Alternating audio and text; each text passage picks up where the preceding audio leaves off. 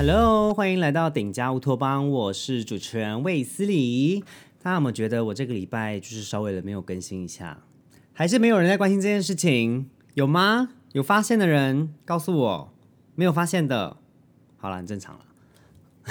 我为什么这个礼拜呢，就是稍微没有更新了一下呢？就是因为我上个六日呢，我去考了一个试哦，是什么呢？就是导游领队的证照考试。为什么我没事会去考这个啊？其实是因为就是鄙人的正职就是发展的有点失败，然后就是加上就有蛮多时间。然后呢，我也是对于台湾的一些史地，然后文化也都非常的有兴趣，所以我想说，借着考试可以逼自己多读书，然后多认识一点风土民情这样子，所以呢，我就报名了。然后呢？这个导游领队考试呢是什么呢？基本上呢就稍微简单介绍一下啦。它呢会有四个考科，如果你有考外语领外语的话，第一个呢就是什么实务一、导游实务一、导游实务二，然后观光资源概论跟最后的就是你的语言这样。我考的是英文。然后呢这个什么导游实务一呢，通常呢就在考什么？考一些那种旅游、医疗、急救或者是领队出团会遇到的问题。然后呢，考一些简单的法则，或者是一些出国什么海关啊，什么什么外汇啊什么的那一些的。然后呢，导游实务二呢，就是一个很靠背的东西，因为它全部都是法规，你就要那个把那个什么发观光发展观光 还是观光发展发展观光发展观光条例这种东西，就是硬到不行的东西，就是拿来啃。然后呢，啃完就算了，他还会考一些很刁钻的题目，我真的是要气死，真的哦，他会考说什么，嗯，比如说有一些是什么，你要成为呃旅旅行业经纪人，你要有什么样的条件才能参加这样子，然后他就洋洋洒洒列出了就是大概七八条，然后呢下面又写说，哦，如果你是读就是观光相关科系的，第几条到第几条可以再减免个一年。我想说什么鬼啦！我说这个到底谁？我不要，我要我我宁愿放弃这个分数。结果幸好我就是在考试前反悔，我就认真读了一下，哎，有考！哎呀，我真的是好会考试啊！而且呢，他这个过关的标准呢，其实非常的，我觉得还蛮容易的啦。因为呢，它是只要四科平均只要有六十分就可以过了。那如果你有考英文的话呢，基本上。就是英文可以加很多分啦，因为像我本人的话呢，我就是写历届大概都有九十分以上，所以呢，这样子算下来，我其他科就是就算考不及格，就是我还是有机会可以过，所以我就非常的有信心的去报名了这一个考试。好啦，然后中间就是准备准备呢，就是就是有兴趣的话，再再再跟大家分享了。Anyway，反正我就是写历届试题。然后呢，这个六日呢是我第一次参加国考，我去了那个位于景美的国家考场，真的很好笑。我一开始呢，我到了现场，然后我就想说，哎，怎么都没有人？是进去了吗？啊，八点四十准备，准备是什么意思？准备是已经要做好了吗？还是准备就是只是尽量要待在里面？我真的不知道哎，因为我是第一次考，然后我就想说这里怎么都没有人，我就看着警卫，我就跟他说：“哎，请问这边是国家考场吗？”然后那个警卫就说在对面。原来我这一转身，我才发现哦，原来原来国家考场在对面。可能他就是我那我在的那个位置，应该是考试院还是什么的，反正也是相关的机构了。于是乎呢，我就进到了这个教室哦，八点四十，然后呢，事务人员已经在开始讲一些规则了。那但但是看起来好像是没有强制一定要八点四十就要在里面了，所以就还好。我觉得国家考场的那个教室啊，哎，真的是过敏源大集合哎。为什么这样说呢？因为它的墙壁是那一种。毛茸茸的墙壁，它为了要隔音什么的，所以它用了一些吸音的材料。它是那种短毛，像短毛地毯的那一种，拿来当墙壁。哎，真的是过敏源，全部都住在里面呢。我第二天我就坐在靠墙的一位置上，然后我眼睛大过敏，我就是红的像像什么一样，像像 M N M，会有人这样形容吗？像红的像猪血糕一样。对，红的像猪血糕一样。哎，我会觉得很痛苦。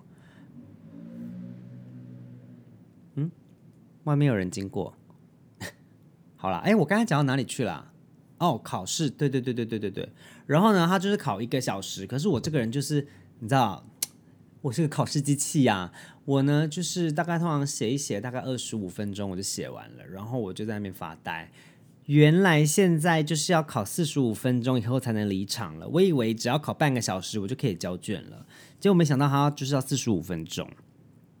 然后呢，我就很多题就在那十五分钟，因为想太多，然后把对的改成错的。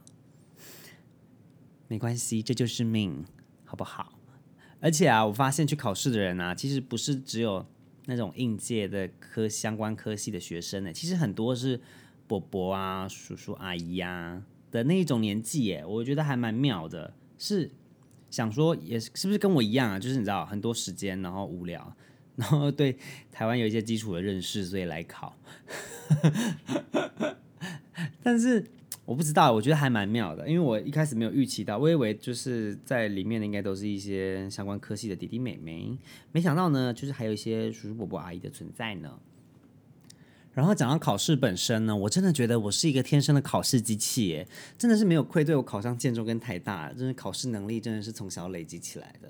我就在这边分享有一题，我真的是觉得要笑死的，我真的是靠我的超能力把答案干出来。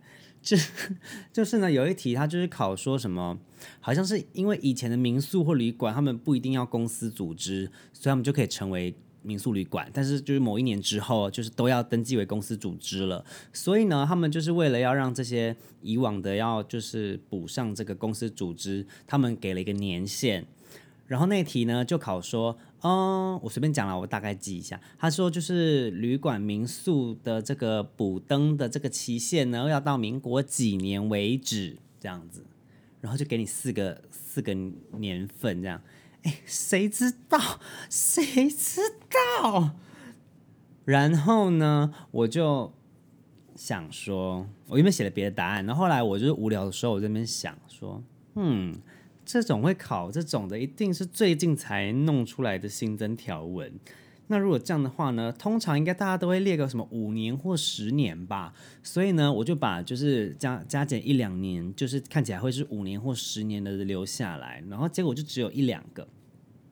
然后我就想说，嗯，今年是一百一十年，如果是一百一十八呃一百零八年制定的话，这个一百一十四年看起来比较像是就是五年过后这样子。或者是一百零九年五年过后，这样一百一十四年，我就觉得这个答案看起来非常的很有缘分啊，我就把它改成了一百一十四年。然后我交卷出去第一件事情就是马上查这个年份到底是哪一年。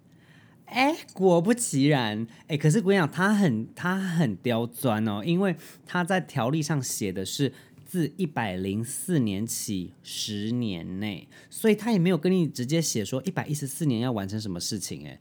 很难呢，怎么会那么难呢？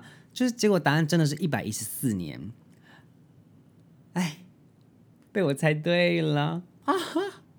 我真的是猜题大王哎，我真的是要吓死。